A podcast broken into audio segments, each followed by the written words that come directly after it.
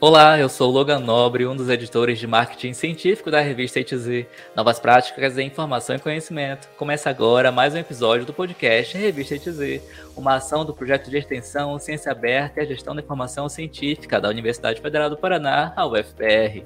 No episódio de hoje está comigo Thaís Andrade Colíquio, que é mestranda em Ciência da Informação e Comunicação pela Universidade Estadual de Campinas, a Unicamp. Ela é autora de um short paper sobre modelos de colaboração sistêmica e é sobre isso que nós vamos conversar agora. Thaís, seja muito bem-vinda ao podcast Revista TZ.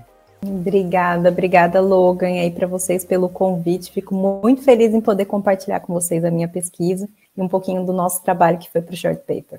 Thaís, se apresenta aí para o nosso público te conhecer, diz quem você é, de onde você fala, o que, que você estudou, enfim, esse é o seu momento aí de brilhar. Legal, obrigada. Bom, eu sou Thaís, eu tenho 33 anos, eu sou da cidade de Campinas, faço a minha pesquisa aqui na Unicamp, na Faculdade de Tecnologia, o Lugan acabou de comentar, né, mas eu sou turismóloga, formei lá em 2011, né, e se eu for olhar para minha carreira científica, eu comecei na área de pesquisa, é, estudando a formação de lideranças, principalmente nas comunidades de turismo de base comunitária, na época, já indo para a linha pesquisando aí a área de gestão de pessoas, e eu vim para a Unicamp em 2019, trazendo a minha pesquisa para cá, com um grupo de gestão do conhecimento. Então, a gente tem o GEICOM, que é um grupo de engenharia da informação e conhecimento aqui da Faculdade de Tecnologia em Mineira. E nessa área, né, do GEICOM, da nossa área de pesquisa, eu estudo sistemas de informação e comunicação, né, e eu descobri o que, que é o potencial aí de falar de gestão do conhecimento. É, eu faço parte hoje da Sociedade Brasileira de Gestão do Conhecimento. Acho que os colegas aí da ETUZ, o público de vocês também deve conhecer. A gente fala da SBGC, né? E eu estou no segundo ano agora coordenando, junto com as minhas colegas, a segunda edição do Panorama da Gestão do Conhecimento no Brasil. É um trabalho que a gente tem feito. E acho que faz parte, né? A gente sempre tem dois chapéus aqui. Então, um lado é o lado da pesquisa, mas o outro lado também, eu sou hoje consultora e líder de projetos em inovação, trabalho na Inventa e ao longo aí da minha carreira eu sempre tive essa linha, né, de fazer a conexão do mercado com a academia e, e sigo nessa linha. E de onde que surgiu a ideia de você fazer um short paper sobre modelo sistêmico, sobre gestão do conhecimento, né? De onde que nasceu esse seu interesse? Bom, o short paper, na verdade, a gente desenhou, ele vem da minha linha de pesquisa, né? A minha pesquisa do mestrado hoje, na Unicamp. A proposta da pesquisa já é um modelo conceitual de colaboração mesmo, principalmente pensando em como que é o ambiente de colaboração nas organizações.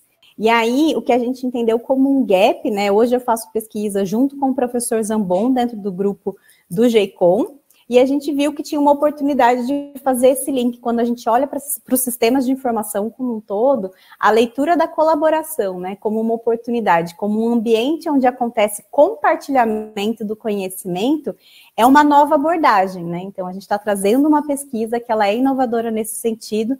Então ela traz, quando a gente fala, né, o ambiente de colaboração, a colaboração sistêmica, é porque a gente está vendo esse ambiente complexo mesmo, tentando descrever, traduzir ele para dentro de um modelo conceitual, para ajudar as pessoas a entenderem esse contexto, né? E para quem não é da área, o que, que vem a ser exatamente o um modelo de colaboração sistêmica e resumo o que, que é a gestão do conhecimento também. Quando a gente pensa, né, principalmente em, em gestão do conhecimento, a gente está pensando em um programa, né? Acho que conhecimento está dentro das pessoas, mas a gente tem também, acho que uma outra camada que a gente pode falar, que é o conhecimento organizacional. Né? Então, é um pouco desse lugar. Como é que as pessoas interagem no ambiente das organizações e elas compartilham conhecimento, elas acessam conhecimento que estão aí dentro dos documentos, às vezes estão também próximos delas, próximos dos companheiros de trabalho, dessas interações. Então, a gestão de conhecimento como escola mesmo, sim, a intenção é que a gente consiga propor que a gente consiga ter essa interação e acessar né? Acho que tem uma hierarquia muito clara quando a gente pensa é, em dados, informação, conhecimento, né? inteligência organizacional como um todo. Se a gente pensar nessa hierarquia, o conhecimento tem muito a ver do indivíduo, das interações das pessoas. Eu falo que o conhecimento ele é social. Então, se, se a gente for pensar na economia do conhecimento, que é o que a gente está propondo agora, né, que a gente olha nas escolas de economia do conhecimento, o conhecimento ele é quase como uma moeda de troca, ele é uma moeda social. Né? Então, ele vem a partir da interação das pessoas e dos agentes e dos espaços. Então, é, é um pouco dessa proposta quando a gente olha para a gestão do conhecimento, né? Como um programa mesmo para as organizações, para apoiar as pessoas a acessarem esse conhecimento que está aí, está nas pessoas, está nos documentos, está nos sistemas, né? Está nas plataformas. E aí, quando a gente uhum. propõe um ambiente de colaboração para as organizações, vou tentar traduzir, tá, Logo? É por isso que a gente tem um modelo, exatamente porque ele é complexo, porque ele está em muitas camadas, porque eles envolvem diferentes agentes, mas quando a gente pensa no ambiente de colaboração, como colaboração sistêmica para as organizações, a gente está pensando como traduzir um pouquinho do que acontece, porque a colaboração ela pode estar entre dois indivíduos, a gente conversando, né, colaborando, compartilhando o nosso conhecimento um com o outro, como a colaboração pode estar num ambiente muito interativo entre organizações, né, interorganizacional. E aí, quando a gente pensa nesse cenário, é importante que a gente consiga ver essas diferentes camadas. Então, o modelo conceitual ele vem para isso, né? Ele vem para trazer uma forma visual de organizar toda essa informação, o que a gente quer passar quando a gente descreve o modelo de colaboração, para quem está vendo pela primeira vez conseguir enxergar aí todas as camadas, porque não é algo tão óbvio, né? Não é algo tão simples de ser explicado. É, gente, é complexo, tem muitas camadas, tem muitas coisas, e se vocês pararem para ler o short paper dela, que o link está aí na descrição do episódio, vocês vão se surpreender e vai abrir a mente de vocês para outros conhecimentos. E em relação aos objetivos que você estabeleceu para o seu short paper, né? eles foram atingidos, foram modificados, você chegou até o final, você se surpreendeu com eles durante a pesquisa. Conta um pouquinho para a gente uhum. como é que uhum. foi esse processo em relação aos objetivos.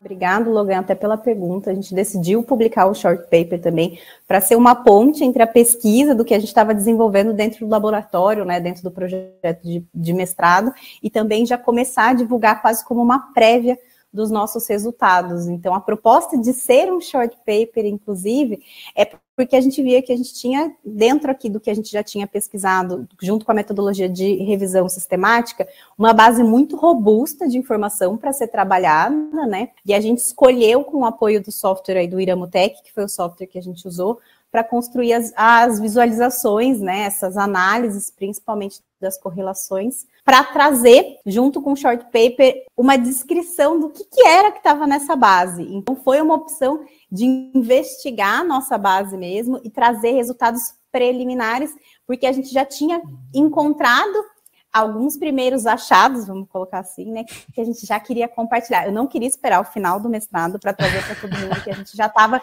conseguindo entender, né, dessa correlação. Não é tão óbvia a correlação entre colaboração e compartilhamento do conhecimento, que é o que a gente está propondo. Então, foi muito uma estratégia mesmo, já que a gente tinha encontrado essa correlação, que a gente conseguisse, então, compartilhar. E acho que foi muito próximo do que a gente tinha proposto como objetivo, a gente conseguiu junto, assim, acho que o software ele ajuda muito a gente aqui do lado de cá que está fazendo pesquisa, né? Mas ajuda a gente a conseguir demonstrar as correlações que estavam na base, que estavam ali colocadas. Então foi uma escolha estratégica, usar o software para trazer para vocês as figuras, né? Então acho que também tem esse outro lado. Quando a gente olha para o short paper, tem a oportunidade de explorar as figuras para ajudar a explicar. E falando em mestrado, qual é o título do seu mestrado? Eu queria saber se você pode contar um pouquinho dele para gente.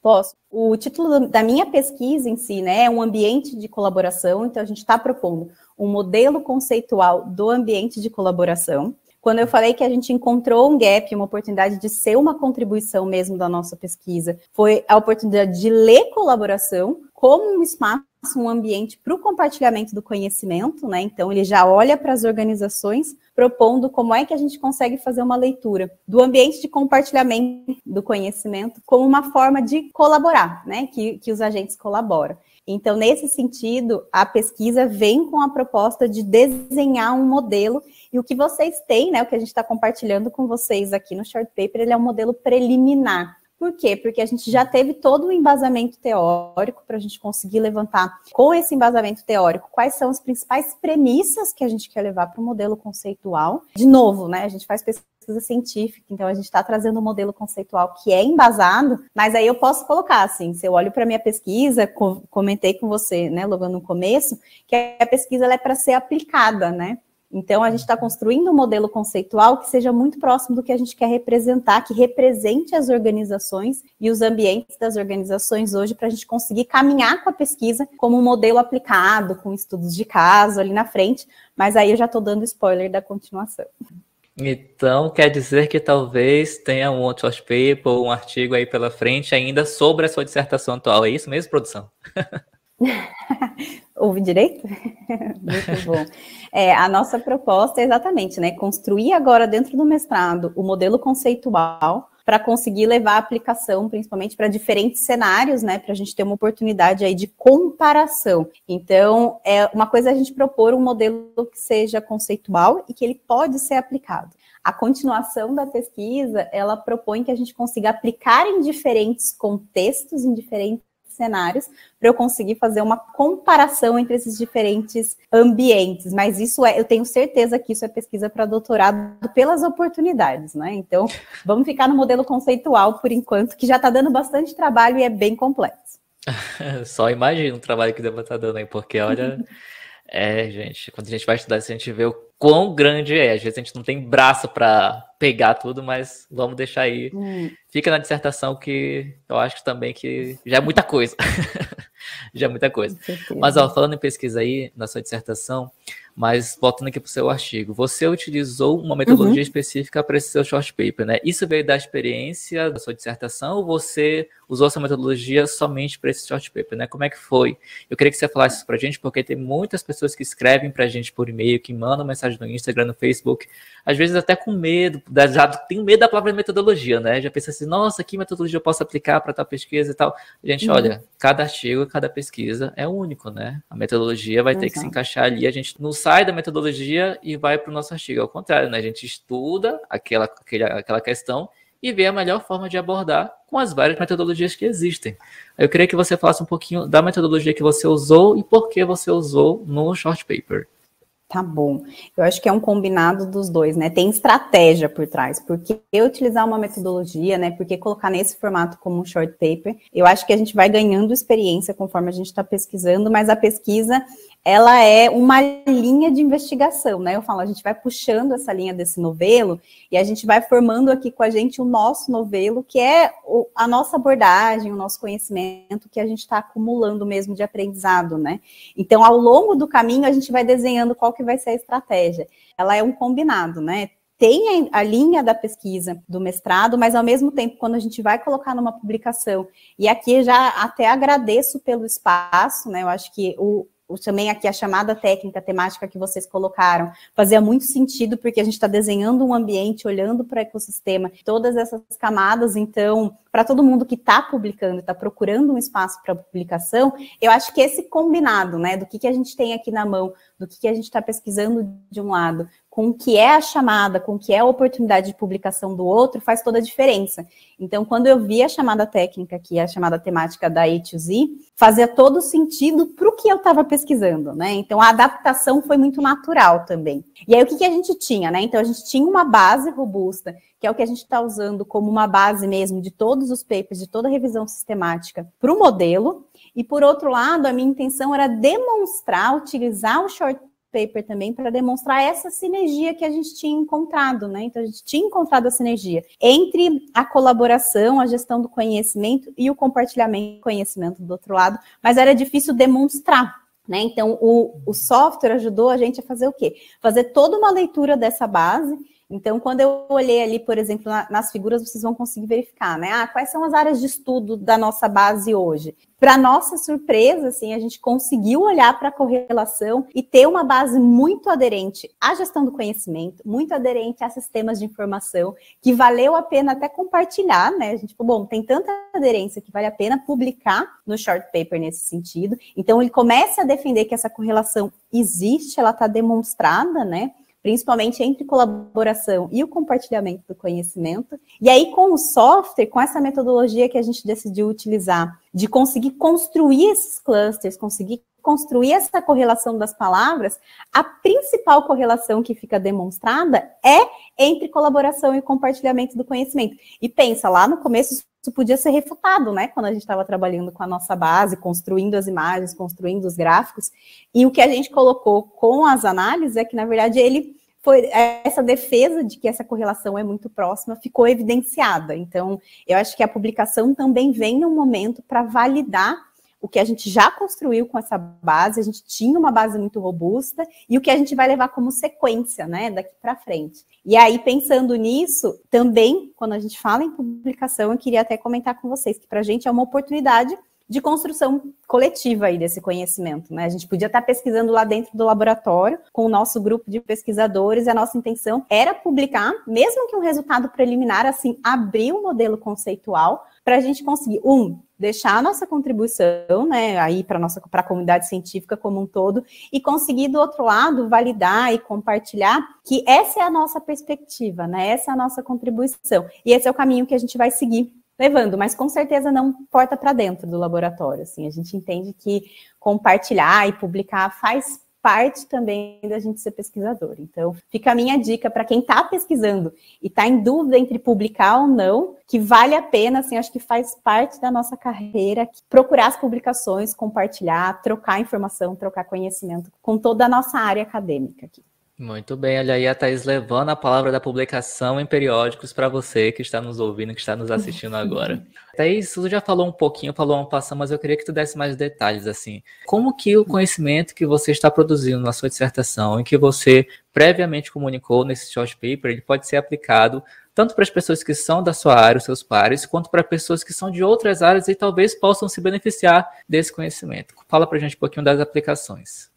Está um pouco apontado também ali nas conclusões do short paper, que é um pouco do encaminhamento, assim, né? Por que, que a gente faz pesquisa? É uma pesquisa que ela tem a proposta para ser aplicada, mas também quando a gente olha para o timing, assim, da pesquisa, né? Pensa, você tem todo um histórico quando a gente fala em gestão do conhecimento, né? Que está muito associado à tecnologia, a sistema de informação, mas quando a gente está olhando para o caminho que a gestão do conhecimento está levando, a gente está olhando cada vez mais para um conhecimento social, né? Para as pessoas interagirem, para as pessoas se conectarem, que é esse potencial humano que a gente fala, né?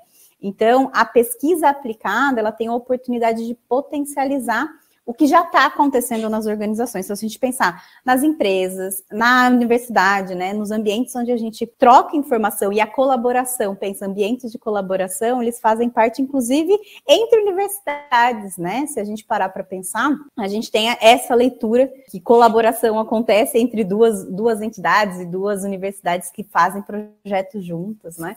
Então, está muito próximo do nosso dia a dia entender colaboração fazer colaboração na prática. Aí o que a gente está propondo é que a gente quer ajudar, sejam as organizações, sejam as entidades aqui, a conseguirem potencializar o que elas podem fazer com colaboração, né, com esse ambiente. Então, compartilhamento do conhecimento vem nesse sentido, da gente conseguir demonstrar que quando a gente olha para as organizações que colaboram entre si, qual que é, é quase como se elas conseguissem fazer uma leitura, né, do que, que a gente já tem e o que, que, se a gente não tem, a gente pode passar a organizar e ter para a gente potencializar a colaboração aqui na organização. Então, ele é um modelo que ele pretende ser aplicado, né, mas ele também pretende refletir e potencializar que quem veja o modelo e consiga entender, consiga fazer uma leitura da sua organização em si. Então, vou colocar com um exemplo prático, tá, Logan? Assim, se a gente é um gestor de um time, de uma equipe, dentro de uma empresa, por exemplo, você consegue, junto com o modelo, fazer uma reflexão sobre o estágio que está a colaboração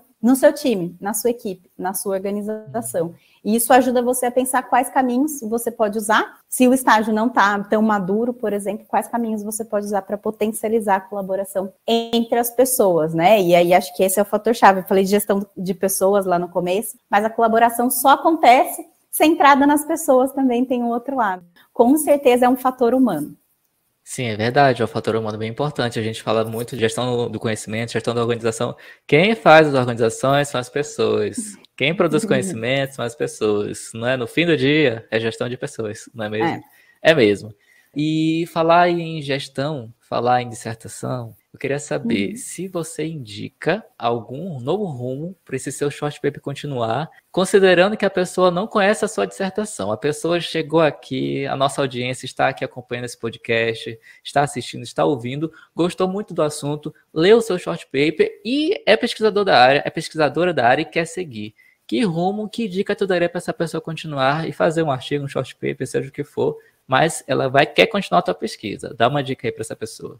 Legal, acho que eu vou, vou trazer dois contextos, né? Eu estava falando um pouco do timing aqui, na, do porquê falar de colaboração, falar de gestão do conhecimento, né? Centrar nas pessoas. E eu acho importante compartilhar com vocês, assim, que se a gente for pegar está sendo pesquisado em gestão do conhecimento, eu tenho duas referências aqui que eu posso passar, que estão nos encaminhamentos da pesquisa. Se eu fosse pensar qual que é a continuidade da minha pesquisa, eu trouxe isso para vocês, eu coloquei ali, porque é o que eu estou usando como referência para continuidade, né? A gente olha as principais conferências que estão tendo em gestão do conhecimento, muito recentes, eu participei em dezembro do ano passado, do KM World, que é a gestão do conhecimento, a conferência global, e também aqui da nossa regional, que é o KM Brasil, que é da, da SBGC também. As duas frentes, quando a gente olha, estão centrando que a gente consiga construir juntos, né, novos modelos. Então a gente precisa de modelos que expliquem, né, que ajudem as pessoas a entenderem o que é gestão do conhecimento. Isso é um primeiro lado. A gente precisa pensar como é que a tecnologia constrói essa ponte então, eu, também posso falar do lado de cá, né? Acho que a gente tem na faculdade de tecnologia, olhando para sistemas de informação, como é que a gente consegue construir a ponte da tecnologia como meio, da tecnologia a serviço, né? E aqui, quando a gente olha para o contexto de gestão do conhecimento, a tecnologia e os novos modelos estão a serviço do compartilhamento do conhecimento mesmo, né? De potencializar o que as pessoas podem fazer juntos. E o outro lado, né, comentei, a, a gente olha para o KM Brasil do ciclo passado, o que a gente estava colocando em 2021, então é muito recente, é a gente olhar para colaboração no centro, né, colaboração, transformação, inovação. Então eu acho que quando a gente começa a fazer essas leituras dos modelos seja um modelo de inovação, seja um ecossistema, né? Quando a gente está pensando nesse ambiente que ele é tão diverso do ecossistema e é complexo para ser entendido, os modelos precisam vir para ajudar a gente a potencializar resultado, gente. Então, acho que se a gente falar, seja inovação, seja colaboração, seja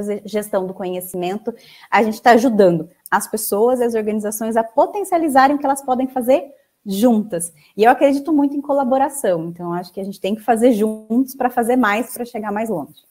E o KM Brasil e KM Mundo, que a Thaís citou, os links estarão aí na descrição do episódio, tá? Que é a organização é, Brasil é a Organização Mundial em relação à gestão do conhecimento, tá bom?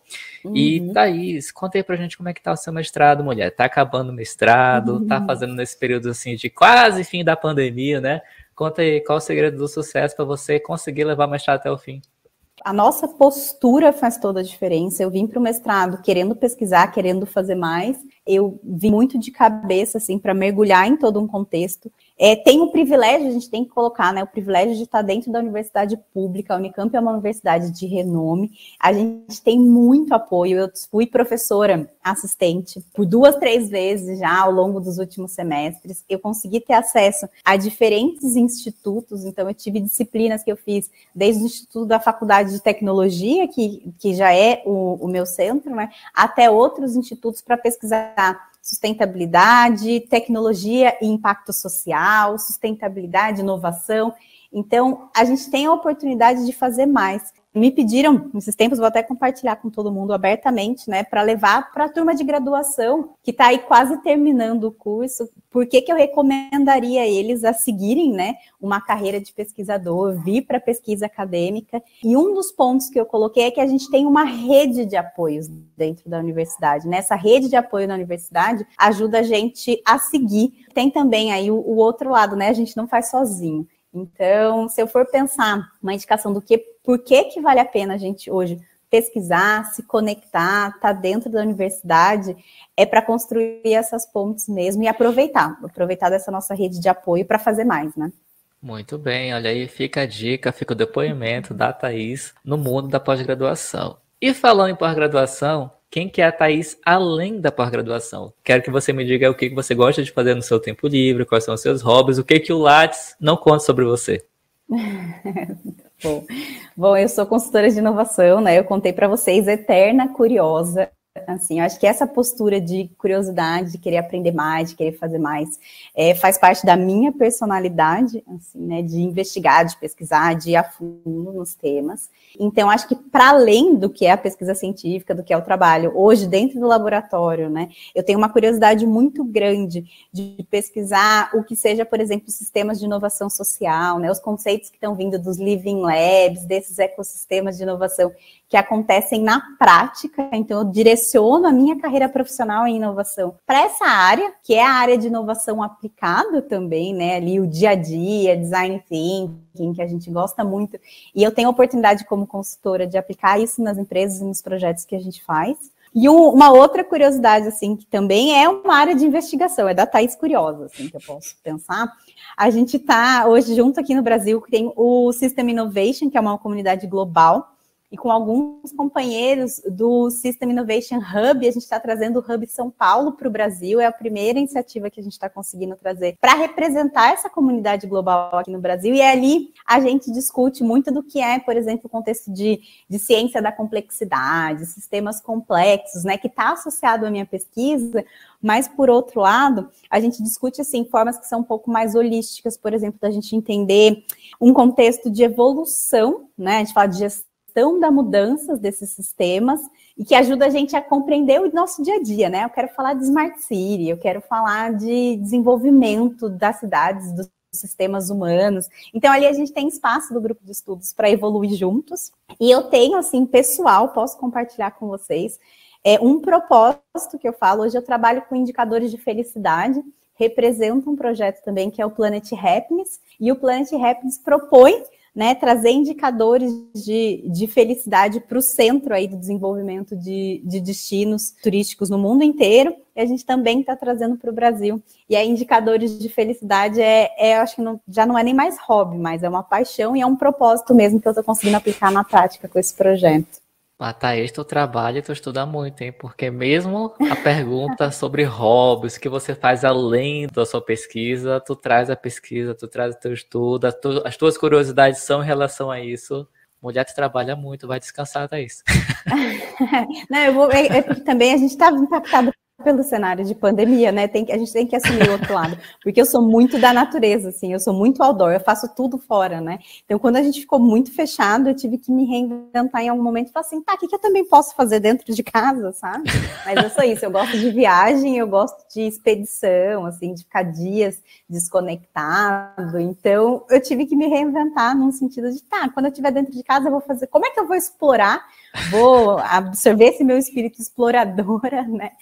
Dentro de casa, mas isso está mudando, já estou voltando, as expedições estão voltando, as viagens estão voltando, né? Então, a exploradora em mim conseguiu balancear nesse período, ser exploradora dentro de casa, mas ser exploradora na natureza também. Muito bem, aí, exploradora dupla na vida acadêmica e fora dela. É isso. Curiosidade, é, faz parte. Faz parte. Thaís, tu gostaria de indicar algum livro, um filme, um curso, um podcast, alguma indicação cultural sobre qualquer assunto para as pessoas curtirem no fim de semana, já que o podcast sai sempre às sextas-feiras? Eu queria dar uma dica, assim, que foi um pouco da minha jornada de descoberta. Eu conheci Teoria U há um tempo atrás, então quem não conhece ainda a metodologia da Teoria U, ela é uma metodologia que começou pelo Otto Scharman, e ela é uma metodologia de projetos aí colaborativos, que a gente fala, e eu me descobri, quando eu olhei para dentro da teoria U, acho que é um, uma mudança, assim, de paradigmas para as pessoas, é, eu considero, né, que quando a gente olha para a metodologia da teoria U, quem tiver curiosidade de conhecer mais, tem livro publicado, tem também alguns contextos, eu posso deixar alguns links para vocês encontrarem mais sobre teoria U e os cursos que estão hoje na internet, que estão disponíveis, mas que vale muito a pena se vocês quiserem conhecer. Ele é um processo assim da gente mudar como a gente pensa a sociedade e como é que a gente pode reconstruir aí a, a, sociedade de um jeito que a gente possa querer viver qual que é a sociedade que a gente quer para o futuro. E assim, a metodologia do U, a teoria U, para mim foi uma, uma mudança de paradigma mesmo, e que eu recomendo para quem não conhece ter contato com essa metodologia, com esse sistema e com as pessoas que estão liderando esse movimento da teoria U, que vale muito a pena se conectar com quem está à frente e quem está fazendo isso junto. Muito bem, então essa é a indicação da Thaís. Depois ela vai me passar o link direitinho e estará aí para você na descrição do episódio. Bom, Thaís, uhum. muito obrigado por aceitar o convite e ter vindo aqui conversar conosco. Foi um super prazer, Logan. Obrigado vocês pelo convite, pelo espaço. Para toda a comunidade da A2Z, eu acho que faz parte, vem interagir também é com a gente, envia o short paper, mas eu também acho que a gente vira uma grande comunidade, né? Esses espaços de troca estão colocados. É isso mesmo, o prazer é todo nosso.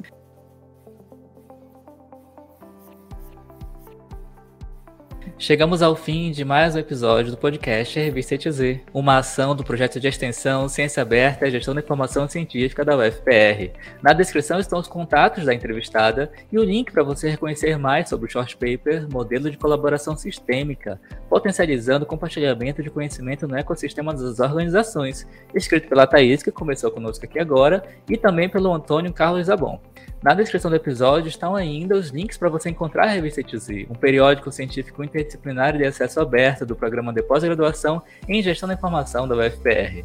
A revista ETZ tem um site e está no LinkedIn, YouTube, Twitter, Instagram, Facebook e nos três maiores agregadores de podcast do planeta. Basta procurar por Revista ETZ. Eu sou o Logan Nobre e a gente se vê no próximo episódio. Até mais. Até mais, pessoal. Obrigada, Logan.